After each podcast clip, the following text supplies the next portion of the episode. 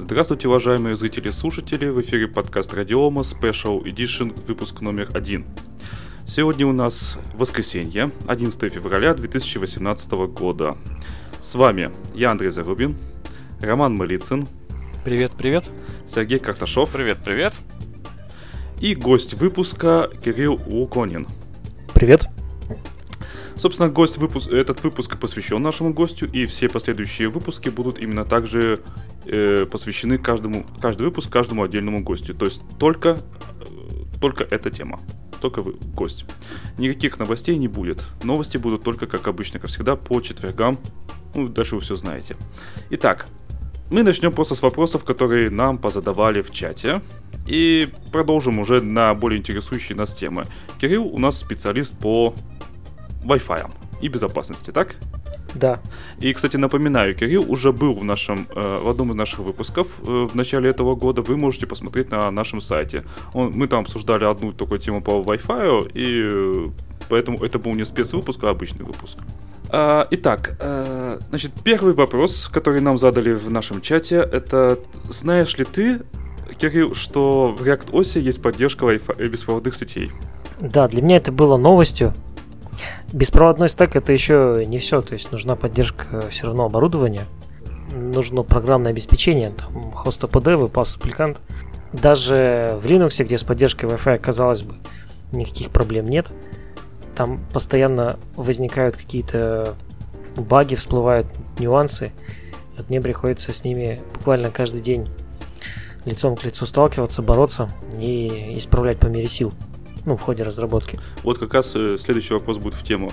Э, когда все беспроводные адаптеры будут сразу работать в Linux? Это вот есть такой стикер классный с мамонтом. Там подпись исторически так сложилось. Вот, и исторически так сложилось, что все, что касается беспроводного оборудования, сетевого оборудования, каких-то контроллеров и прочего, тут, к сожалению, железо подбирается под операционную систему есть если заранее мы понимаем, что будем работать под Linux, ну и надо выбирать, соответственно, железо и сетевой адаптер, Wi-Fi адаптер, который хорошо поддерживается в Linux. Я, кстати, ни разу не сталкивался, чтобы у меня что-то сетевое не работало. Но тут э, самые популярные обычно в России, за другие страны не скажу, э, сетевые адаптеры, они были до определенных годов все на Атеросе, большинство. И покупая какой-нибудь там TP-Link, э, автоматически запускался драйвер AS9K, а, и все вообще шло как по маслу. Потому что это драйвер, который вылезан, отполирован сообществом просто до, я бы сказал, уже до, до состояния такого enterprise production. А с, чем тогда, а с чем есть проблема? Есть проблемы определенные с э, Wi-Fi свиз... Э, этими свистками USB-шными и картами, которые делаются на чипе Realtek. Там для них нужно было использовать патченный HostPD специально, если мы хотели развернуть точку доступа. А, плюс там нужен был специальный драйвер. Там как раз вот эта вот лютая схема с костылями, когда используется модуль в user space и GPL прослойка, которая есть непосредственно в виде модуля ядра. Там была вот такая вот приблуда. Плюс, э, в общем, с Realtek, короче, все стало чуть-чуть получше только буквально вот в прошлом году, в 2017, когда в Mainline э, был принят переработанный драйвер RTL, он называется. И более-менее сейчас все нормально стало с медиатеком. Опять же, благодаря э, наработкам сообщества и драйверу MT, MT76 который поддерживает AC-чипы э, от Mediatek, и более-менее все работает нормально. Но есть там еще куча производителей, которые делают Wi-Fi чипы, и Wi-Fi модули на этих чипах продаются. Собственно, там все совсем запутано, сложно, и лучше их не покупать. А, следующий вопрос. Когда все прошивки для беспроводного оборудования будут доступны под правильной лицензией GPL 3? Никогда. Почему? А это связано с тем, что у каждого производителя оборудования, возьмем это Qualcomm и Teros, который есть, например, Mediatek, у них, во-первых, огромный пул патентов, у них огромный пул именно математических, алгоритмических всяких ноу-хау, как они реализовали тот или иной стандарт или раздел стандарта. И очень много завязано на физику. То есть вот когда выпустился стандарт э, Майма, там уже стало, в общем, понятно, что это многие вещи нужно делать непосредственно в радиомодуле. И сейчас вот, э, который стандарт, который AC, AX, там вот схема, которая перекочевала LTE от MiuMime, очень сложно ее э, контроль реализовать непосредственно там в ядре Linux в виде какого-то модуля. То есть это те вещи, которые надо делать непосредственно в чипе, непосредственно в прошивке с использованием всяких разных ноу-хау, хаков и прочее, прочее. Поэтому все прошивки радиомодуля, они доступны только под NDA, и в лучшем случае можно только драйвер попросить что-нибудь э, сказать в плане параметров. То есть, что сейчас происходит, или задать в него какие-то параметры. Но прошивки уже никогда не будут в ядре. Это то, что касается Wi-Fi модулей. У меня сразу параллельный вопрос. Здесь есть аналогии с GSM модулями? Там же, собственно, беда такая же. Абсолютно прямая аналогия с GSM модулями того же самого Qualcomm, и это то, что нас, в общем-то, ждет в ближайшие года. То есть прошивки никогда не будут под GPL, и все, что утекает, это все адская нелегальщина. Это очень плохо на самом деле. То есть я же правильно понимаю, что сейчас индустрию сторонних операционных систем для мобильных устройств тормозит, ну, собственно, отсутствие GSM-драйверов нормальных. Поскольку если производители не хотят, допустим, с этим вендором взаимодействовать, то ничего и не получится у него. То есть просто тупо... Но это же очень давно. Эта ситуация очень давно началась, еще когда Intel начал свои сетевые карты как раз-таки ПО для своих сетевых карт поставлять драйвер плюс прошивка фирмвара. И вот как бы так и живем. Ну, то есть э, драйвера это, это одно, а вот что там исполняется, какой код непосредственно на сетевой карте, это уже теперь совершенно другое. Это другой код. И так будет в ближайшие годы. Ну вот э, на банальном бытовом уровне, ну, например, ну, с Windows там все более-менее понятно. Э, возьмем, например, Linux. Э, какие адаптеры, которые распространены в России для беспроводных э, сетей, не надо бы покупать? Или, по крайней мере, нужно точно убедиться, что они работают? Не, может быть, тогда проще сказать, О. что надо покупать. Нет, что надо, уже сказали. Я тут нас... как, какой список меньше? А, не-не-не, вот тут вообще, короче, списка нет, если вкратце. Потому что я тут наступил на такие грабли. Был Wi-Fi э, USB-шный модуль от TP-Link, который вот всегда работал как часы. Они просто поменяли ревизию. Он был там ревизия V2 аппаратная, стала ревизия V3. И поменялся чип на Realtek внутри. Вот, и здесь вот должна быть отбивочка с этого, с русского. Ха! Вот. И все, как бы. И после этого люди купили большую партию, вот, просто ну, мои знакомые, и попались Ну, на то есть вот по инерции вот. купили, думаю, что все будет Да, да, да, да, да, да. А тут такая. А выяснилось, что там. А магазин тоже, как бы, он получил, у него название радиомодуля такое же, ну, вот вот, ч- свистка, все, все то же самое. Просто там аппаратная ревизия была в 2 стала в 3 Ну, казалось бы, да, ну что такого? Ну, там конденсатор какой-нибудь поменяли. А нифига, они просто весь чип заменили, все целиком, это другой радиомодуль абсолютно. Ну, вот, поэтому, короче, списка нет, ребят. Я же понимаю так, что э, наиболее проблемные реалтеки. Да, наиболее проблемные на сегодняшний день реалтеки. Более того, э, у реалтеков вообще с Мимайма все достаточно печально, и, короче, современные АЦ, АЦшные, именно 802.11c, модули реалтековские, пока лучше не брать, если вы планируете их использовать под Linux. То есть то, что на Qualcomm, там, на, на на Mediatek еще, на некоторых э, ревизиях, это, да, это можно. Так, э, давай перейдем к следующей теме. Э, раз мы уже рассмотрели USB-связки, давай рассмотрим нюансы выбора Wi-Fi роутера. Что бы ты посоветовал? О, ну тут вообще такая тема обширная. А, Последнее время в теме Wi-Fi роутеров и всего, что мы можем сейчас купить в магазине, там давлеет маркетинг. Ну, это Причем всегда он- так было, по-моему. Не, это всегда тогда, это, это, это понятно, это неотъемлемая составляющая, это все как и должно быть. Просто э, я вижу там Wi-Fi роутер с 12 антеннами, например. Да ладно, есть такое? Ну, значит, значит, он круче раз в 12 антенн. Да, конечно, да. причем там еще антенны такие большие, толстые, от Asus, например, есть такие роутеры. Реально 12? 12, Вот, да. вот, вот, э, кстати, правильно Кирилл и Андрей а, обратили внимание. Сейчас какая-то тенденция странная пошла. Если раньше э, Wi-Fi роутеры пытались сделать такие какие-то компактные, с маленьким количеством антенн, то сейчас такое ощущение, что скоро к нему сзади тарелку будут подключать. Профессиональные такти- тактические роутеры. Да, реально. Потому что сейчас вот есть уже роутеры, в которые, например, пишут, что типа можно подключить HDD драйв. Прям вот на коробке пишут. Есть там, где прямо такие сразу же в. Wi-Fi, в Wi-Fi роутере не- непосредственно есть место, куда можно установить э, это э, 2.5 э, жесткий диск или SSD, э, SSD драйв. Осталось еще Как бы видеоразъем и клавиатуру. А веб-камеры-то давно уже можно было э, подключать к роутерам. Ну, как бы, и у меня даже статья на Хабре была, себе, как, как- как можно, открытий. как можно OpenVRT на, на камеру IP-шную поставить от D-Link. Слушай, а вот раз мы говорили, давай немножко, не знаю, да, отвлечемся, не отвлечемся. Ну, А на чуть-чуть. что влияет количество антенн?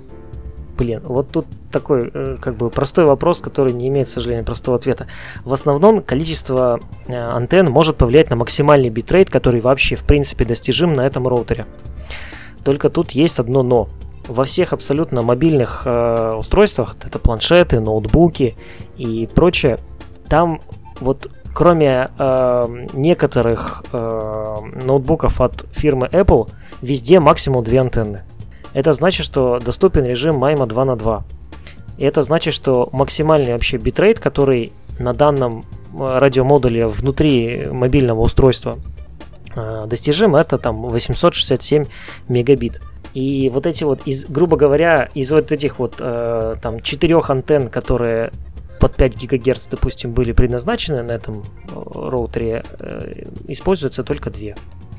Но на самом деле это, конечно, не так, но образно выражаясь, мы используем только половину возможностей вот этого ди- дикого роутера, который еще там иногда называют Game э, Edition и прочее, прочее. Не, ну большой Поэтому- 12 этих антенн же помогут, если, допустим, мы поставим в одном помещении 5 ноутбуков. Э, нет, вообще никак не помогут. Практически ни- ни- ни- никакой пользы от этого не будет. Меня вот еще тоже А. удивляло роутеры, которые э, делают с какими-то космическими интерфейсами, у которого подсветки скоро, Мгм. по-моему, в телевизор уже встроены в них будут. Да, это, это, это есть. Короче, это дань дизайну, это дань маркетингу. То есть Хороший получается, роутер. что больше, чем две антенны на роутере не нужно, так?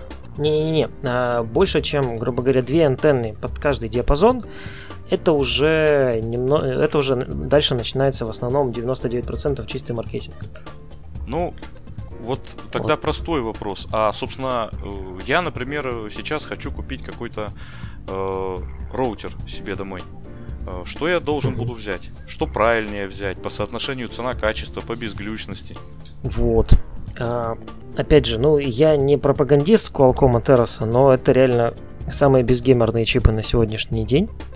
Вот на втором месте у меня Mediatek. Есть замечательный ресурс, называется Wikidevi, wikidevi.com. Там можно посмотреть, э, в общем-то, все роутеры, которые были сертифицированы в FCC, а это 99% роутеров на Земле, которые продаются. И там можно, соответственно, посмотреть э, процессор, который использован. Вот нужно желательно брать роутер с нормальным, с мощным процессором.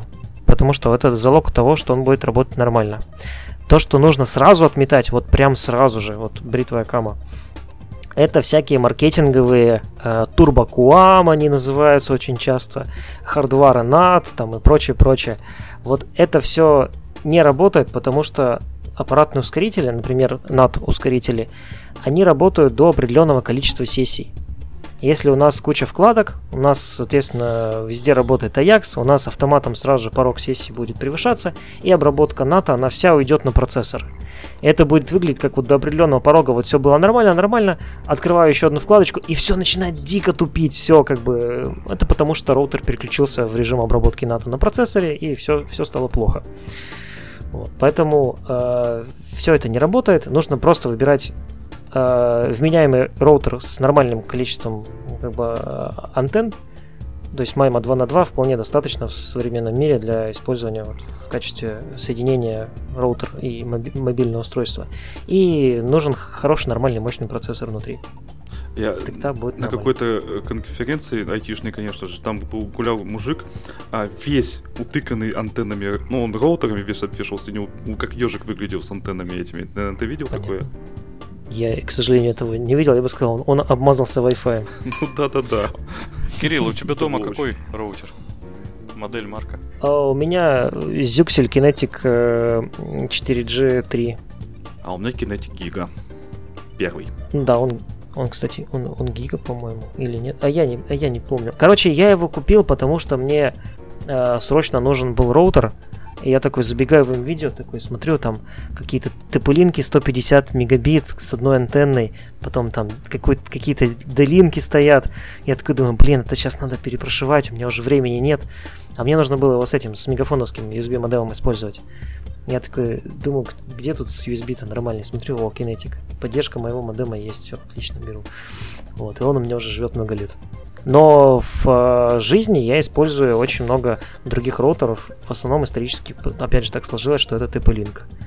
Потому что TP-линки очень хорошо шьются, э, часто ставят более-менее нормальное железо, и их можно неплохо так кастомизировать. Неожиданно. Вот. Я думал, ты как раз ты Линк. Ну, почему-то я думал, что ты Линк не будешь советовать. У меня как-то нет, нет, я... может быть. Э, возможно, меня... возможно, предрассудок, но, в общем, из, из всего того многообразия вендоров, в общем, э, те, на кого стоит обратить внимание, в первую очередь, это TP-линки. Потому что я, э, я бы сказал, что это такие какие-то народные роутеры, ну, что теперь я так, знаю. а на что учил лошадка? Теперь я знаю, на что я свой тренднет поменяю. А вот купил, допустим, человек э, этот TP-Link. Его как, оставить родную прошивку рекомендуешь? Поставить что-то другое, кастомное? Вообще не рекомендую оставлять родные прошивки, чтобы человек не купил. Потому что вот недавно была уязвимость э, э крак, которая называлась. Э, наверное, это сравнимо только с Heartbleed, которую нашли в OpenSSL. В общем, очень-очень плохо все с обновлениями безопасности на Wi-Fi роутерах. И очень плохо с обновлением каких-то багов, потому что э, производители ПО сделали, а потом обновления могут не приходить месяцами. Они уже другую модель делают, ты чего? Да, потому что они уже выпустили 10 других моделей, им же чего, вот это вот мы там два, два года назад вот э, уже кончился выпуск, в общем-то их уже не продают, в общем, зачем на них еще ПО какое-то обновлять? Какой Это смысл? вы сейчас описали Поэтому, да. 90% моделей сотовых телефонов. Да, то же самое у сотовых телефонов. Поэтому у меня вот стоит кастомная прошивка. Потому что э, на мою модель производитель забил уже года, наверное, как 3 или 4 назад. То же самое с На мою модель производитель забил через полгода. Да, к сожалению. Он выпустил одну бету-версию и все. Ну тут по логике вещей кто-то из нас должен был сказать, да у меня вообще смартфон без прошивки был. Сразу, да, голая железо. Кстати, возможно, это то, что нас ждет э, в будущем. То есть э, куча прошивок и просто производитель оборудования. Но надо дожить. Я рекомендую сразу перешивать Wi-Fi роутеры на OpenVRT, ну, на стабильный релиз. Потому что, кстати, сейчас они обратно объединились, OpenVRT Elite. Вот, путаница исчезла. Так, все стало раз хорошо. мы затронули тему безопасности, что у тебя есть по безопасности в современных Wi-Fi сетях сказать? А, я до сих пор, к сожалению, встречаю антипаттерны, например, э, включенный веб в 2017 году. То есть, казалось бы, э, веб-шифрование это то, про что нужно было забыть еще лет это 10 назад, но нет к сожалению, то есть его, его вообще нужно забыть как страшный сон, не использовать. И WPS тоже, да? VPS сразу нужно отключать, потому что это упрощает перебор ключа э, там кратно, то есть э, от нескольких э, недель снижается там до нескольких часов скорость подбора ключа к конкретному роутеру. Да, VPS это, это сразу же нужно отключать. А, это такая технология, которую нажимаешь кнопочку, у тебя сразу все соединяется, да? Ну, да, ее придумали для удобства. Да, это так. Очень что... удобно же, на самом деле. Потому что когда у меня пароль там 20 символов, вводить их на телефоне, ну, как-то не кузяло. Согласен. Для этого, кстати, у Xiaomi есть очень классная тема с QR-кодами. И она реально работает. Потому что вообще пользователю в идеале пароль знать-то и не надо. То есть он в идеале должен генерироваться автоматически, там, с какой-нибудь максимальной сложностью, которая только возможна, и просто QR-кодом передаваться, он камерой чпокнул, все, у него в телефоне есть. Надо поделиться, он открыл тот же самый QR-код, другой человек его просканировал на смартфоне и подключился. Ну и как-то так это, на мой взгляд, должно работать. Ну, я видел, например, э, по-моему, Kinetic, кстати, как раз был, э, какая-то модель. Значит, пароль э, был восьмисимвольный, по умолчанию задан, то бишь, производителем. И он был написан на... То есть производителем написан на наклейке, которая внизу роутера. Пароль. Ну вот, да, да, это нормальная тема. Да, кстати, если вы хотите про простой, простой обмен паролями, да, покупайте роутеры Xiaomi. Э, В общем, нужно, во-первых, нужно, нужно делать нормальный пароль, отключать VPS, обязательно оставлять только VPA 2, то есть не оставлять VPA, потому что VPA тоже уже VPA все. И обратить внимание в последних э, релизах э, про- программного обеспечения вообще, бы- были ли такие релизы с обновлениями, и есть ли там решение проблем с уязвимостью крак, потому что это реально сейчас актуально. То есть люди думают, что кому я нужен, я там вот сделал себе пароль 1.3.4 э, там до, до, до ноля. А нифига, хакерам-то, конечно, люди не, не нужны, а вот автоматическим скриптам, которые подбирают, они, в общем-то, им не важно, кто ты там, президент, э, владелец бизнеса какого-нибудь крупного, они просто делают на что запрограммировано. Да-да-да. Я, как человек, который постоянно работает с малым бизнесом, столь раз слышал фразу «Да кому мы нужны?» Это про пароли как раз. Да-да-да. Wi-Fi. То есть Потому э, что- популярный пароль 1, 2, 3, 4 чего-нибудь там. Самый Понятное популярный. дело, да, что, что хакер не будет ломать, потому что таргетированная атака как бы ему не интересна на данную жертву. А вот, э, говорю, всякие ск- скрипты, это, пф, это то, что сегодня делается автоматом, э, в основном из Китая и Северной Кореи. А потом дальше шифровальщик, вымогальщик, ну, как по стандартной схеме. Даже если деньги никто не будет платить, то там архив с семейными фотографиями будет утерян, потому что вдруг внезапно выяснится, что бэкапов никаких никто не делал в облако, все хранилось на компе. Ну, короче, я просто это много раз уже видел. У меня три бэкапа. это вот так.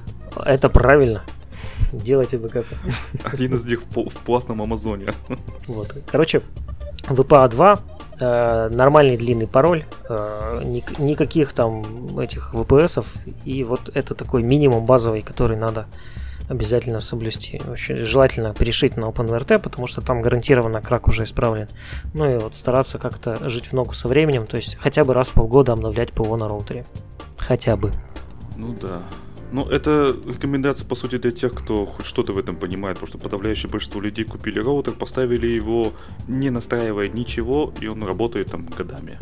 Так даже мои коллеги, они профессиональные э, айтишники, инженеры, вот у них есть какой-то роутер от провайдера, вот им выдали пароль, и они уже три года этим паролем пользуются, и ничего, даже, даже в роутер, в интерфейс даже не заходили, вот он как стоит, вот он и используется, собственно. У меня, кстати, есть роутер от провайдера э, Huawei, или Huawei, правильно говорить. Э, Ну, там я поставил пароль, конечно, другой. Да, я в свое время ругался с одним из провайдеров, который в моем э, маленьком городе, откуда я родом, родители, значит, они там поставили роутер и не отключили VPS. Вот, я им пишу в техподдержку, говорю, вы что, охренели? Вот, они пишут, типа, да, типа, из серии, кому, кому там э, вы нужны, там у нас не было еще никогда случаев, чтобы кто-то там кого-то взломал. Вот.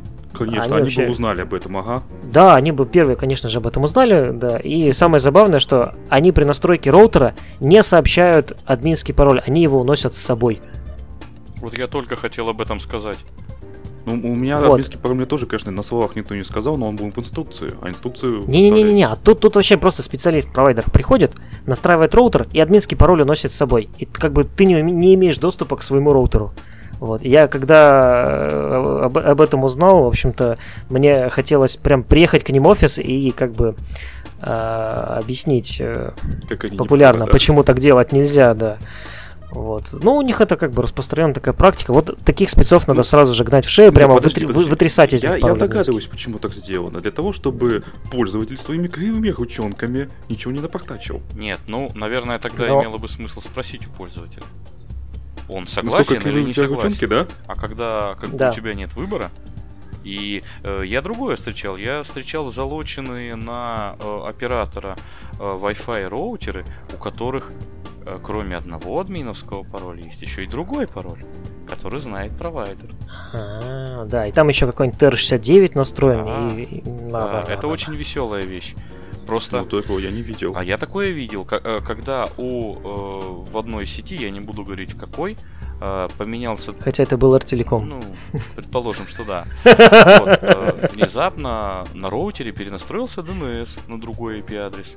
И после, когда я это увидел, у меня вы- выпал глаз, потому что, собственно, те, у которых стоял этот э, роутер, там, ну, слово DNS даже не знают. Вот, собственно, я написал в техподдержку. Мне сказали, что «А, у нас настройка роутеров осущ- осуществляется автоматически. Ну, то есть там после долгой переписки, когда я спросил, собственно, вы как пароль-то вообще узнали? Они говорят, а у нас есть технический пароль от всех роутеров. И вот, чтобы вы знали, охват вот этого всего, это сотни тысяч устройств. Да. То есть, если кто-то захочет централизованно взломать Wi-Fi сети во всем городе, он может это легко сделать. Потому что К сожалению, я видел... я же не тешу себя иллюзиями, что там на каждом устройстве второй пароль админский разный. Так все еще хуже. А, Этот пароль может быть одинаковым а, внутри провайдера на служебных сетях, ну, которые строятся на обычных там Wi-Fi мостах, от, ну, Ubiquiti Nano и прочее. И я знаю случай, в общем-то, который я узнал по работе, работая в провайдере, что вирус, который специально заточен на взлом Wi-Fi сетей, подобрал этот админский пароль с помощью, точнее, хакнул с помощью уязвимости в прошивке. То есть, который ви- вирус был написан чисто под Ubiquiti, под их роутер ROS. И просто поменял пароль на абсолютно на всех роутерах, пытался долбиться в интернет, там что-то отсылать, там еще, еще дальше как-то распространяться. В итоге они просто в один прекрасный момент потеряли доступ до целого сегмента сети внутренней. И как они это решали, интересно? Да Две недели. Две недели, в общем, они, да, там выезжали, перепрошивали, как-то там пытались... Причем, что самое классное, этот вирус э, как бы ломал роутер, а потом закрывал эту дыру. Вот в этом как бы самый-то был, да, главный прикол. То есть э, взломанный роутер, э, к которому уже вирус получил доступ, он уже э, был уже без этой уязвимости, и нельзя было ее повторно эксплуатировать. Это вообще самое веселье. Короче, да, две недели они ездили и все это дело перепрошивали, меняли. Так, веселье. Поэтому, да, безопасность э, э, в плане Wi-Fi очень сильно недооценена, на мой взгляд. И надо как-то быть посерьезнее в этом плане. Да, ты вот говоришь, что нужно перепрошивать на OpenVRT, но и есть ведь и другие прошивки, вот э, почему ты именно его рекомендуешь? Вообще, это такой универсальный рецепт. Есть роутеры, где OpenVRT отсутствует вообще в принципе для него. Там есть всякие прошивки от Олега, э, всякие томато. название. Ну, реально, есть такое, да, есть такая, называется прошивка от Олега. Там есть томата, и есть DDVRT. В общем, разные всякие есть нюансы. Я э, не сторонник этих э, прошивок от, от- Олега, потому что они, ну, ну, очень специфичные, и несмотря на то, что там даже есть возможность устанавливать пакеты от OpenVRT, э, очень часто, э, во-первых, обновления носят непредсказуемый характер, во-вторых, э, как-то, блин, мне вот, мне вот сложно ложиться спать с, с мыслью о том, что как бы у меня стоит непонятный софт на роутере, От непонятно, человека, да? непонятно, да, от кого там, да, комьюнити какую-то лепту свою вносит, но это по факту, ну, закрыт, закрытый некий такой код, ну, или полузакрытый, в случае DDVRT. И мне как бы спать немножечко неспокойно. А OpenVRT, он абсолютно открыт. Пожалуйста, то есть можно, можно, если что-то не устраивает, можно всегда пересобрать э, под себя, если какой-то модуль тебе не нужен. Я, например, вообще выпиливаю сразу же э, модуль, который э, касается PPP соединений. Просто вообще как класс у меня Я его нет. выключил. Я пока микрофон выключил, не говорю. Ну, это такие вот нюансы, как бы, которые можно поковыряться и сделать. А OpenVRT просто потому, что он нормально, внятно обновляется. А какие у него есть э, подводные камни, грабли, вот OpenVRT имеется в виду? Ну, их дофига.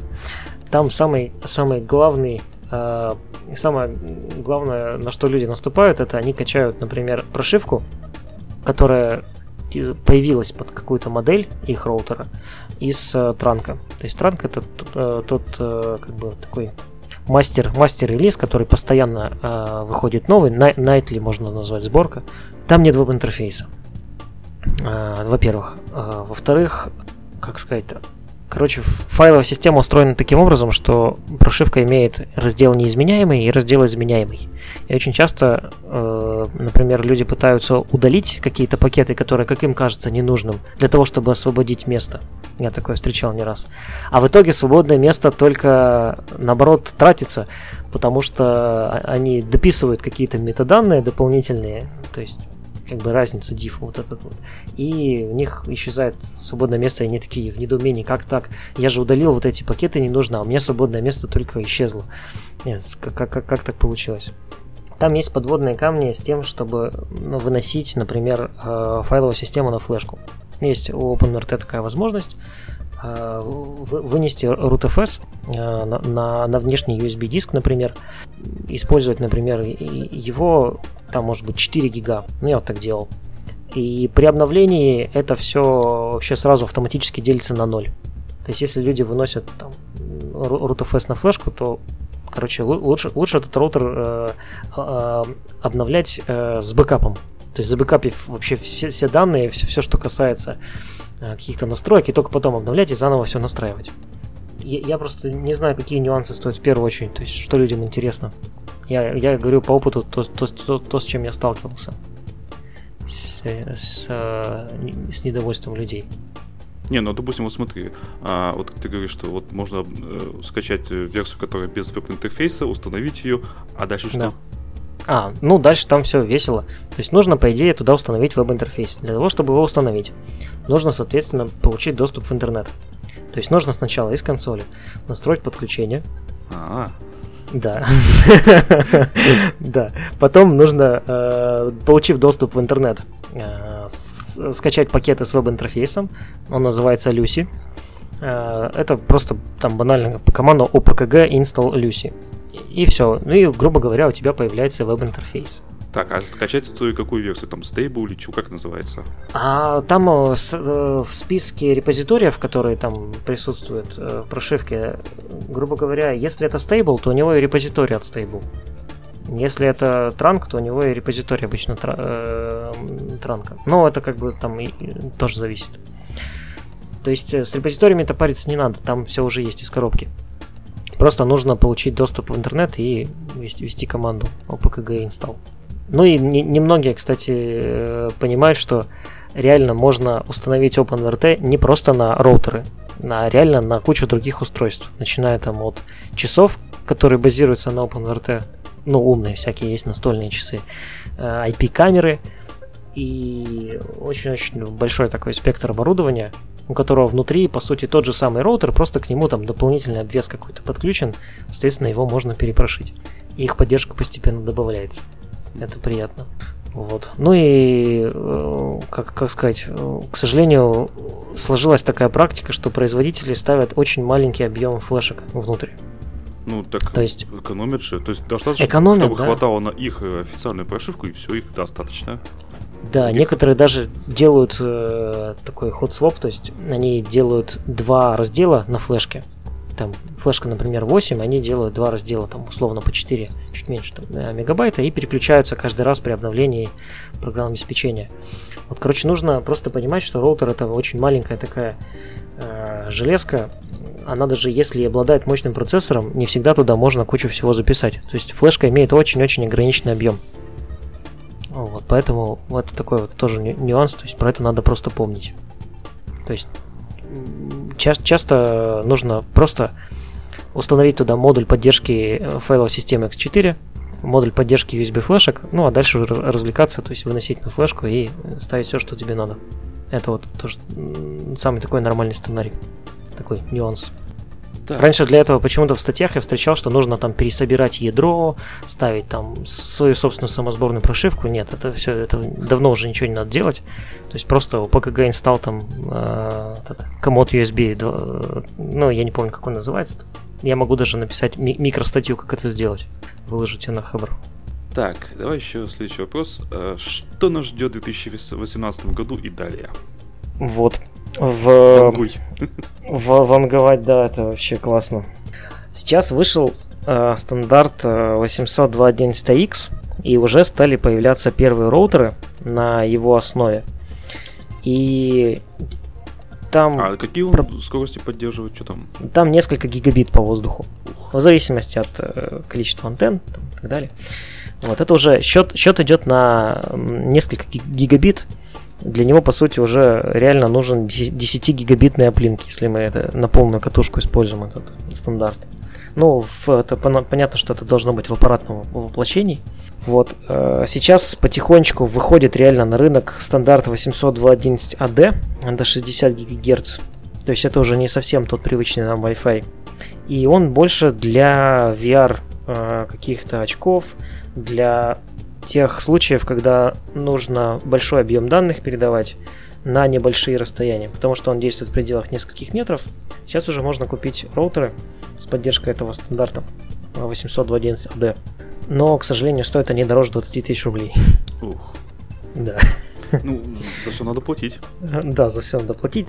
Как обычно, первопроходцы оплачивают технический прогресс. Да-да-да. Вот. И, в принципе, как бы, если есть деньги, можно купить поиграться. А, Нас, я думаю, ждет эра а, потихонечку переключения с проводов на без, беспровод, потому что есть еще реинкарнация дальнейшего вот этого стандарта 802.11ad, она называется 802.11ay. Вот, она ожидается э, к началу следующего года. И в 2019 году, возможно, к концу 2019 года, э, нас ждут ре- решения, которые позволят передавать по воздуху э, данные на канальной скорости в 40 с лишним гигабит. Это реально то, что нас ждет. А, а где такое может использоваться-то? А, ну, я поскольку топлю за Mesh, вообще для, для Mesh соединений это очень круто и очень хорошо, потому что дальность одной точки она невысокая, и можно построить вот так- такую мультихоп сеть, э, которая будет через себя гонять э, несколько десятков гигабит трафика, ну, позволит пропускать. Это очень классно с точки зрения организации сетей. Он не только в рамках здания, но и на какой-то местности. То есть можно относительно там дешевый роутер, потому что ну, все дешевеет, когда-нибудь и эти радиомодули подешевеют. Ну, вот, обвешать на каждом фонарном столбе и, грубо говоря, отказаться от оптики. Ну, это как пример. Да, давайте я сейчас тоже своим вопросом перейду. Тоже подготовился, Давай, давай. Кирилл, Роман уже ждет. Я на самом деле а, ждал, что когда ты про- заговоришь про меш-сеть, я на самом деле готовился именно по меш-сетям с тобой пообщаться. Это я могу А. вечно рассказывать. Да, это я знаю. Подождите, давайте начнем Смотри. с того, что такое меш-сети. Подожди, вот да, вот первый вопрос. А, пожалуйста, расскажи, вот, э, э, Кирилл, а, что такое меш-сети и что такое самоорганизующиеся Wi-Fi сети, да, одноранговые? И почему они так могут быть интересны?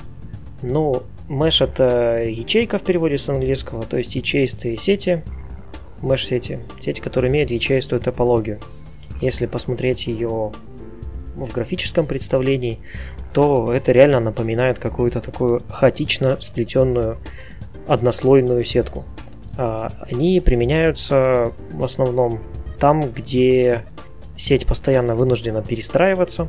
То есть это в качестве там примера есть американские патенты, где описывается группа беспилотных летательных аппаратов. Они постоянно летают, и все соединены вот такой вот одноранговой беспроводной меш-сетью. Поэтому э, положение в пространстве этих беспилотников может в любой момент измениться, а вот связанность сети должна поддерживаться в режиме реал-тайм. Ну и, соответственно, есть куча протоколов, технологий, как сделать так, чтобы точки могли умирать, перестраиваться, перемещаться в пространстве, а сеть всегда оставалась связанной, и каждый мог с, каждым связаться в любой момент времени, в реальном. В этом, в общем-то, основная идея и суть меш-технологий и меш-сетей. Ну, А самоорганизующиеся- Недавно. А, да, извини, А? говори, говори, Кирилл, говори, говори. Да, вот, а самоорганизующиеся меш-сети, это как раз вот немножечко о том, за что последнее время топит Qualcomm. У них есть так называемый Qualcomm SON, называется Self-Organized Networks. Вот, но, в общем-то, я свой диплом писал еще, когда технологии Qualcomm не было, вот, по самоорганизующимся именно сетям. И там как раз фишка в том, что каждое устройство может обнаружить, есть ли вокруг, него известная ему организованная меш-сеть, автоматом к ней подключиться и э, оповестить всех участников о том, что вот я новый участник, примите меня как есть. И когда мы, например, ра- раскидываем по полю там, кучу этих вот э, меш-роутеров, меш- меш-точек, то есть они должны включиться, э, все друг друга опознать и построить сеть. Потом эти точки все сгребаем, раскидываем их на новое поле, они сами проснулись, организовались, и все, все, все, все как по, по старому, по, по отработанной схеме. Но это в хаотичном варианте, то есть и, грубо говоря, здесь вообще нет никакой привязки к э, положению точек, к их настройкам и так далее. То есть полностью автономная самоорганизация такая. Ну, смотрите, я, насколько понимаю, один из таких простых примеров, да, такой вот э, меш-сети для беспилотников, я так правильно понимаю, если кто смотрел открытие Олимпиады, да, то там Intel подняла в воздух порядка 2000, вроде как я прочитал, э, беспилотных Да. дронов, да, и они там а, организовывали некие фигуры. То есть это как Да, вариант, да, наверное. Да. А, смотри, я вот прикинул, я для себя увидел четыре сценария а, применения вот таких меш-сетей, да, и, возможно, да, самоорганизующихся меш-сетей. Первый вариант это когда мы пытаемся при помощи такой меш-сети и ЧСТ, да, а, усилить слабый сигнал, да, и выступают эти роутеры выступают в качестве репитеров, да, и передают сигнал куда-то дальше. Это, на мой взгляд, первый сценарий. Второй сценарий это вот как раз умный дом, да, и э, вот IoT вещи, да, интернет вещей, когда все у нас э, умные, скажем, вещи, э, холодильники, утюги, роутеры объединяются в единую сетку внутри дома, да, и каким-то образом друг с другом взаимодействуют. Третий вариант это вариант, который ты рассказывал, это как раз э, на неком каком-то карьере. Там ездят автомобили, да, самосвалы, там грузовики, да, и каким-то образом обмениваются информацией. Потому что очевидно, что там как бы про- проводную эту связь невозможно держать. Ну и четвертый вариант, он самый прикольный на самом деле, это вариант такого, знаешь, апокалипсиса, когда неожиданно падает бомба, значит, прерываются все каналы связи, а люди выходят из домов, там, да, у всех Wi-Fi роутеры, они каким-то образом а, вставляют диск там, да, либо перепрошивают, ну, в чем я сомневаюсь, да, и у них хотя бы появляется одноранговая локальная сеть. Вот на, на твой взгляд, какой из этих сценариев он наиболее э, реалистичен и он наиболее как бы, ну, эффективный и более-менее реализуемый? Ну, конечно же, зомбоапокалипсис. Не-не-не, я про зомби-апокалипсис не говорил. Я, говорю просто про апокалипсис, потому что зомби-то они, сети-то не портят, ты понимаешь. Я думаю, что интернет при зомби-апокалипсисе работать Они будут провода грызть. Поэтому Ну, только без провод. Да. В общем, я начну с последнего тогда варианта. Короче, четвертый вариант э, осенью, осенью вот, вот этой вот ближайшей, которая была, э, в Америке там был даже целый конкурс, когда они собирали разные варианты организации вот такой вот э, мэш, ну не только мэш, вообще сетей э, в критических таких вот экстремальных ситуациях, то есть как можно быстро развернуть связь. Там куча проектов им прислали. Я даже сначала такой готовил, готовил, потом такой подумал, блин, это надо столько документации писать, короче, плюнул и перестал. Не отправил ничего им. Вот, это реально есть, и это то, что востребовано. Слушай, вот проект поэтому- Byzantium, помнишь, такой был? Это вот не для этого, насколько я помню. Там нужно ставить Live CD, и ты вставил Live CD, и у тебя как бы ноутбук уже начинает работать вот в режиме меж-сети. То есть там ничего перепрошивать не надо и так далее. Я, я, я, слушай, я слышал, но я ни разу не крутил в руках. Возможно, ну, да, это мое такой был, упущение. да, проект Byzantium, насколько я, если не ошибаюсь, это Linux Live CD, и была идея в том, что перепрошивать ничего не надо, ты ставил Live CD, и ты стал участником самого организующейся mesh сети. Ну, в принципе, идея неплохая, но проект вроде заглох. Ну да, интересно посмотреть, почему он заглох, в чем они ошиблись. Вот. Поэтому, короче, э, в, чрезвычай- в чрезвычайных ситуациях, да, это, это работает, это востребовано, это нужно, это эффективно. А с точки зрения, там, опять же, там, карьеров и так далее, да, это как бы тоже надо, потому что там других вариантов просто нет. Ну и А там Расскажи вот на- примеры, да, вот где-то вот реально это вот был такой пример внедрения, что вот взяли там в России на каком-нибудь там заводе взяли, сделали вот такую меш-сеть и пользуются и довольны и, все хорошо. Блин, какой вопрос ты задал. Короче, я знаю, я знаю э, сценарий, где это не заработало и почему это не заработало. Там это было связано с ограничениями именно протокола. А, и я вот сейчас вот э, в рамках своей работы готовлюсь, э, потому что выразили там интерес, не- несколько промышленных площадок. Вот, они сказали, вообще нам такое интересно, да, хотим. Вот. То У есть тебя это там ре- снайпер. реально, реально вот сейчас прям Роман. применимый кейс. А, ладно. А, да, это реально сейчас применимый кейс. То есть они говорят, у нас огромный склад, а, мы хотим, чтобы там был Wi-Fi на всем складе. Понятное дело, что там провода тянуть по складу, это как бы не очень хорошо, во-первых. А Во-вторых, это промышленная площадка, там в любой момент э, кто-то что-то заделал, эти все провода могут в общем-то, быть легко ликвидированы. Поэтому вот они, они заинтересовались, вот мы будем в скором времени, я надеюсь, делать пилот. А с умными домами еще пока ничего не получилось. Тут по некоторым как бы причинам от меня и вообще от нас независящим. Во-первых, потому что сотовые операторы, э, они под давлением э, консорциума, под давлением производителей оборудования, они как бы так очень, очень нехотя топят за NB и. Хотя NB и OT, на мой взгляд, это мертворожденная технология, которая никогда не будет работать но в продакшене именно. А, и здесь так вот исторически опять же сложилось, что это такое голое поле, где не было вообще ничего. И в определенный момент э, начали пихать э, Bluetooth, начали пихать Bluetooth Low Energy. Э, единственное, на мой взгляд, адекватное, что сейчас есть, это более-менее, это есть на базе лора. И, Лора короче, в, а, ну, это связь, связь э, дальнего действия, будем ее так называть. Ну, это как бы не, не лора в чистом виде, а лора ван. То есть там есть базовые станции, есть маленькие датчики. Это вот такой вот интернет вещей, который все равно зависит от базовых станций. То есть это не такая не, не децентрализованная совсем таки сеть получается. Ну и как-то, в общем, это дикий рынок, который еще только устаканивается. И Wi-Fi там, как бы, по факту можно сказать, что сейчас нет. Но он там обязательно должен быть. Более того, он там как раз-таки э, должен будет, на мой взгляд, занять свою нишу.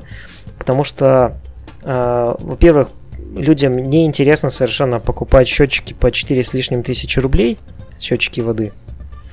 А, то есть э, это, это должны быть супер дешевые какие-то устройства, а дешевые устройства на сегодняшний день можно сделать только на Wi-Fi.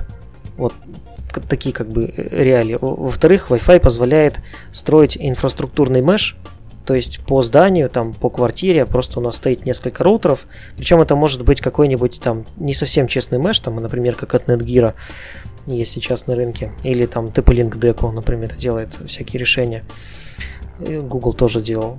И, по сути, датчики, для них нет, э, нет разницы никакой. Они подключаются к точке доступа, которая передает дальше трафик по мешу, или они подключаются к, просто к роутеру. Им, им вообще без разницы. А датчики на Wi-Fi, это как бы, это добро, это, это, это то, что на, надо делать.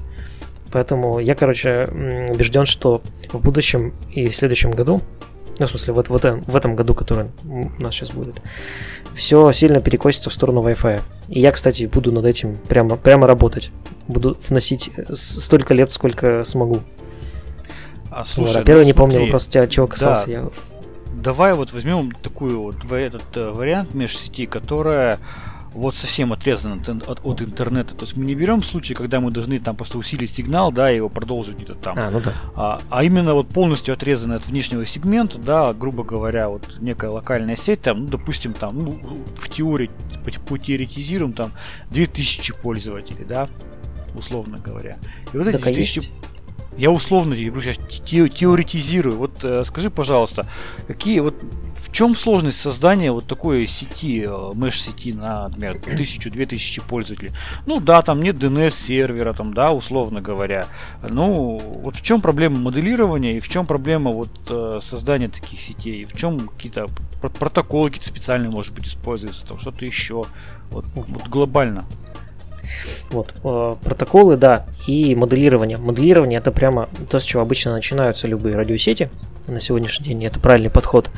Вот в э, сценарии с применением меш-сетей очень сложно смоделировать пропускную способность. Потому что э, вся суть именно меш-сетей в том, что трафик в одну сторону может пойти по одному пути, а обратно вернуться по совершенно другому пути потому что все поменялось, и вот в конкретный момент времени для него оптимальным является другой маршрут. Либо вообще есть такие протоколы, как Batman Advanced, которые поддерживают э, асимметричную модель, то есть они прям реально могут устаканить один маршрут на отправку один, а на прием как бы будет другой. И в одном сегменте, если люди пользуются вот этим мешем, то есть у них должен быть нормальный роуминг. Это самая, самая первая основная э, такая преграда. То есть э, протоколов, которые на сегодняшний день могут обеспечить людям нормальный роуминг между точками доступа в режиме Mesh, есть только у Мираки. Э, есть э, более, более-менее нормальный рабочий там OpenMesh и, и есть у нас. Не, ну, то есть, получается, погоди, давай так сразу объясним. Роуминг это роуминг в меш-сети, это не, не когда ты переехал там из одной страны в другую, да, а когда ты, грубо говоря, глобально, глобально перешел, да, то есть за пределы там соседа твоего соседа, условно говоря. Правильно говорю? Да, причем э, у OpenMesh это делается достаточно коряво. Они э, там пытаются пробрасывать DHCP, потом синхронизируют э, лизы DHCP между разными точками доступа. В общем, там у них э, адские костыли и подпорки. Это все фигня. Вот. А здесь возникает первый вопрос. Это как выдавать людям адреса. То есть, э, если есть какой-то централизованный DHCP сервер, то все плохо. Вот, поэтому IPv4 нужно забыть как, страшный, как страшный сон и в таких э, обособленных сегментах использовать IPv6. Потому что IPv6 э, по стандарту поддерживает э, возможность назначения адреса в режиме SLAAC. И можно, в общем-то, не париться за индивидуальность этих адресов. Поэтому вот это первая такая, ну, первый такой неочевидный момент.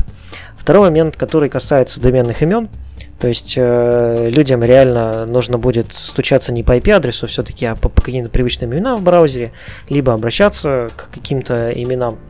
Ну вот здесь это через мультикаст DNS, то есть MDNS, пока никто ничего другого не придумал.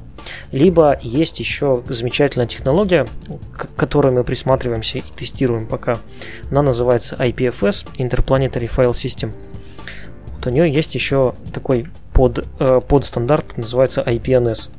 Ну, это, по сути, если можно вкратце описать, короче, это такое э, гид-хранилище с блокчейном. Вот. Слушай, да. Да. Третий мой вопрос, как раз ты вот, знаешь, умудряешься задавать, заканчивать свой рассказ на моем следующем вопросе. Смотри, в последнее время появилось очень много проектов mesh-сетей, которые основаны на блокчейне. Как это работает, я вообще не понимаю. Из известных проектов Господи. это Amber, потом Smart Mesh и так далее. Это они заявляют, что э, децентрализованные меш-сети, которые основаны на технологии блокчейн. Вот что-то ты слышал о таком вообще? Как это? В чем здесь вообще блокчейн и в чем блокчейн может помочь э, при организации меш-сети? Ну вот, да, во-первых, если мы берем э, такие, я, я, кстати, последнее, как-то блок, нет, Smart Mesh, как то как назывался? smartmesh.io, у них есть сайт. Не видел. smartmesh.io и Amber. Amber на самом деле такой забавный проект. Я сейчас вот по SmartMesh скину ссылочку в чатик. Ага. Это с роутерами, который? Слушай, я вот, честно говоря, глубоко не погружался. Я посмотрел про проект Amber, а, пытался понять, каким образом они задействуют блокчейн. Они показали а, некое какое-то устройство, с которым они выходили на ICO, да, на вот предварительный выпуск токенов под продажу. А, там был типа а-ля роутер, да, в котором одна часть роутера отвечает за непосредственно связь, а вторая часть роутера, будете смеяться, отвечает за майнинг криптовалют. Да, да, да. Я разбирал этот проект, короче, это полное говнище.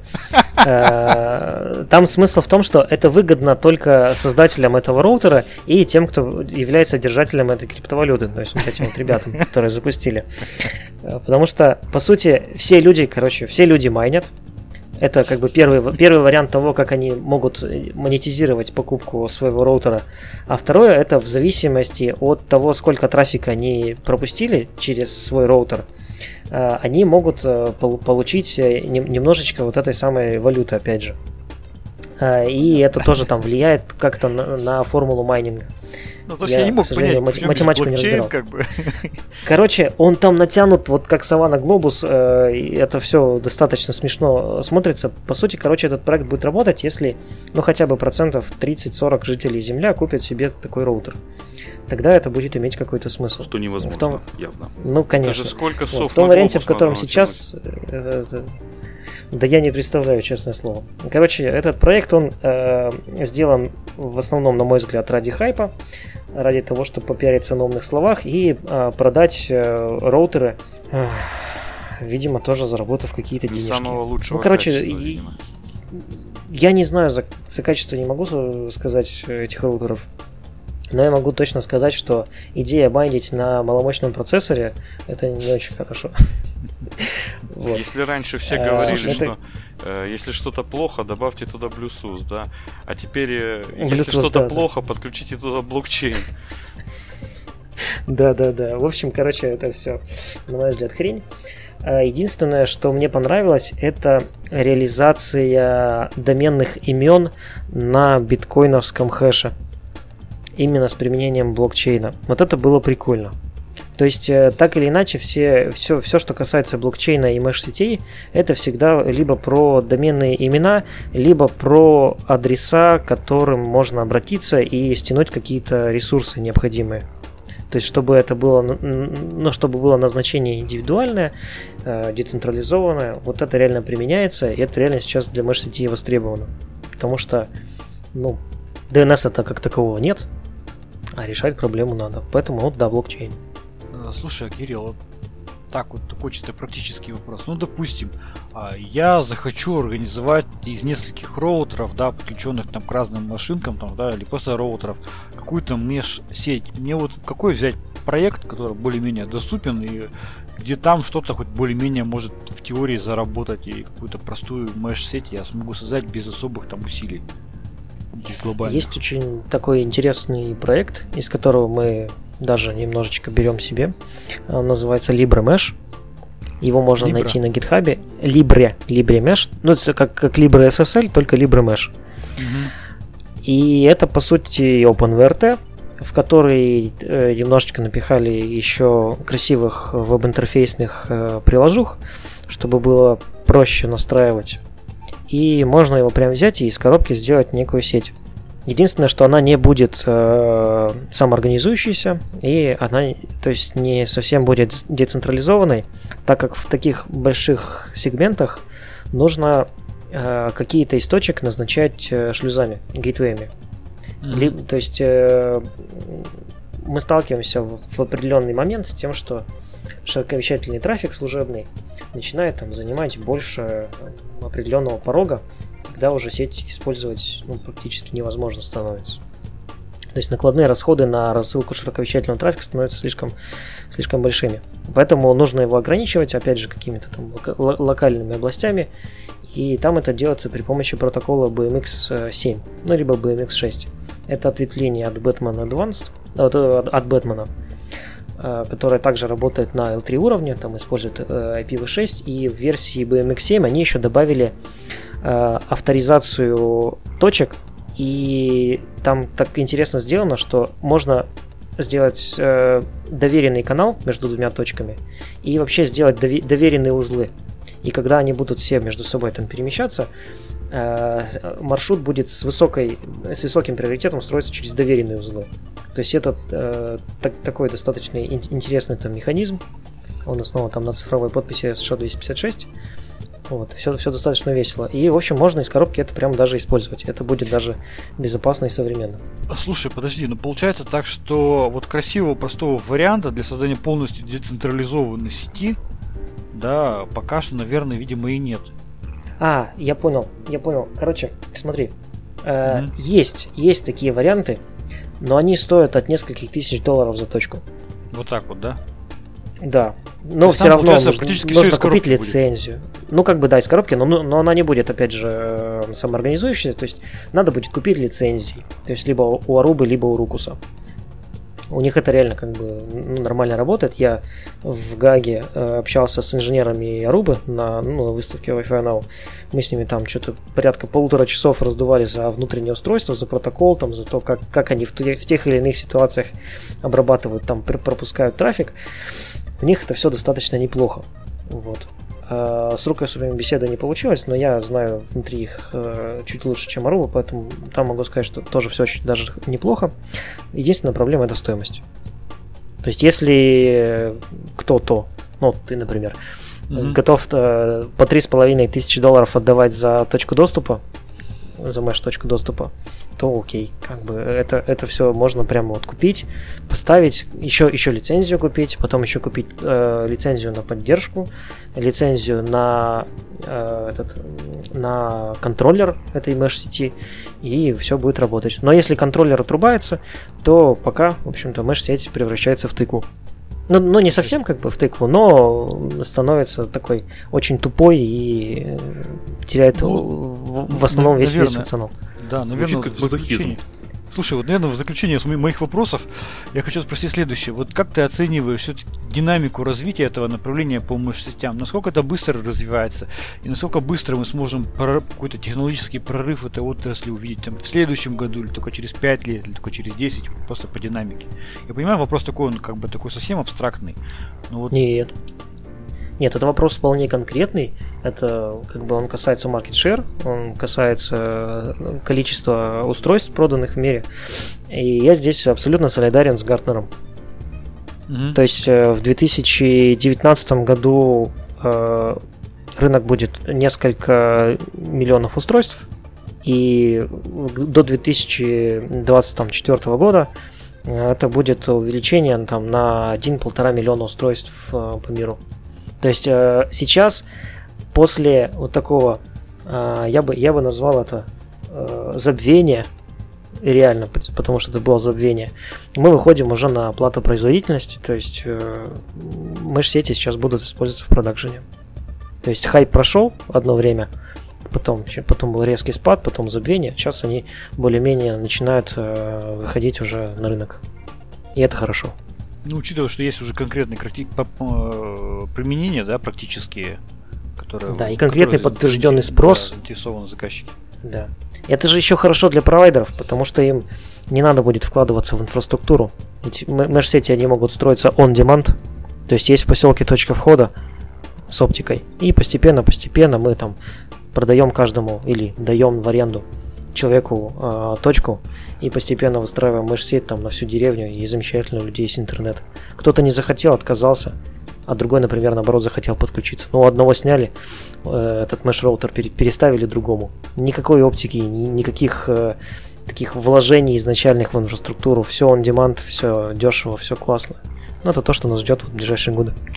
Слушай, где можно почитать про меш-сети какой-нибудь более-менее адекватный ресурс, хотя бы с чего-то начать нашим слушателям, которые заинтересовались этими, этим направлением? Есть ли какой-то более-менее вменяемый ресурс, где хотя бы какая-то часть информации аккумулирована вот в одном месте? Или сразу скажи, так, идите на Geek Times, читайте мои статьи. Э, не мои статьи э, на Хабрахабре, они реально есть. э, Несколько уважаемых э, хабровчаных э, написали. И да, там есть цикл статей, называется «Меш-сети для самых маленьких». Э, Я все никак не могу дописать свою статью, потому что это реально такой мучительный процесс. И на Хабре есть очень много информации, то есть это можно использовать как некую такую базу данных. То есть в достаточно просто кликнуть по тегу меш-сети и все замечательно, то есть можно читать статьи. Да, я сразу в чатик эту статью меш-сети для маленьких э, сразу скину. Да-да-да. читателей, слушателей. Собственно, вот. У меня вопросы, наверное, пока закончились. Там никто ничего не спрашивал в чате. Слушай, Нет. я думаю, что все э, просто активно слушают. Так, а вот ты скинул. Я да. Вот Smart Mesh, и я скинул Я э, открыл. Mesh City для самых маленьких. Ну, Тут я у них есть специально сразу вкладка. Features. Посмотри сразу. Понятно. Я-то не готовился, а сейчас корабля на бал пришел. Так, Smart Mesh, понятно, Infrastructure. Так, все, так, понятно, понятно. А, ну ясно, это оверлейная сеть. То есть, что они делают, что умеют, чего хотят. Так, Smart Mesh токен. Понятно, они, конечно, выходили на ICO, сейчас все а, такие проекты, которые а, как бы ультра новые, там, да, они пытаются сразу выйти на а, а, ICO, пишут white, white paper, там, да, делают там пич и так далее, привлекают Ну, да, да, да. максимальное количество инвестиций. Много красивых слов, блокчейн, глобал, там, микропаймент, микроплатежи и прочее. Диплернинг. Короче, микроплатежи- deep learning. Вот, да, да, вот микроплатежи, которые вот есть сейчас реально, они, в общем-то, для людей вот как бы обособленно, вот как таковые, они бесполезны. А, а вот смарт-контракты, это да, это, это тема, которая прям нужна бизнесу, просто не все еще это осознали. Мгм. Вот. А я почитал, вот я уже вижу, да, что они сделали. Тут по картиночкам все достаточно понятно. А, мой вердикт это, короче, лю- лютейшее не нужно, потому что есть CJDNS который как бы понятен, э, он, он реально работает, э, они нигде здесь не, не, не ставят ссылок на, на алгоритмы, на протоколы, которые используют внутри. Просто вот мы такие классные, офигенные. У нас тут используется микропеймент и токен, еще у нас тут как бы еще вот блокчейн, еще все круто, и все это очень надежно. Ну, как бы нет. Э, на словах, конечно, никто из специалистов вот так верить не будет. К черту слова, покажите код.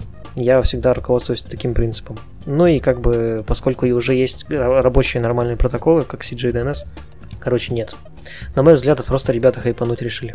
Ну, в общем-то, как, как и предыдущий проект Amber, получается, все, что связано с меш-сетями на блокчейне, кроме, как ты говорил, там, да, DNS, это э, действительно попытка э, просто заработать, заработать инвестиции на популярных Ну, конечно, конечно. Потому что, когда мы читаем э, вообще описание любого проекта, э, там, меш-сети, просто сети или даже тот же там блокчейн, который к меш-сетям, ну, например, не имеет вообще отношения, если не просто сразу же с порога заявляют, вот мы такие классные, у нас используются вот такие технологии, и поэтому мы такие классные, все, можно закрывать дальше и не читать.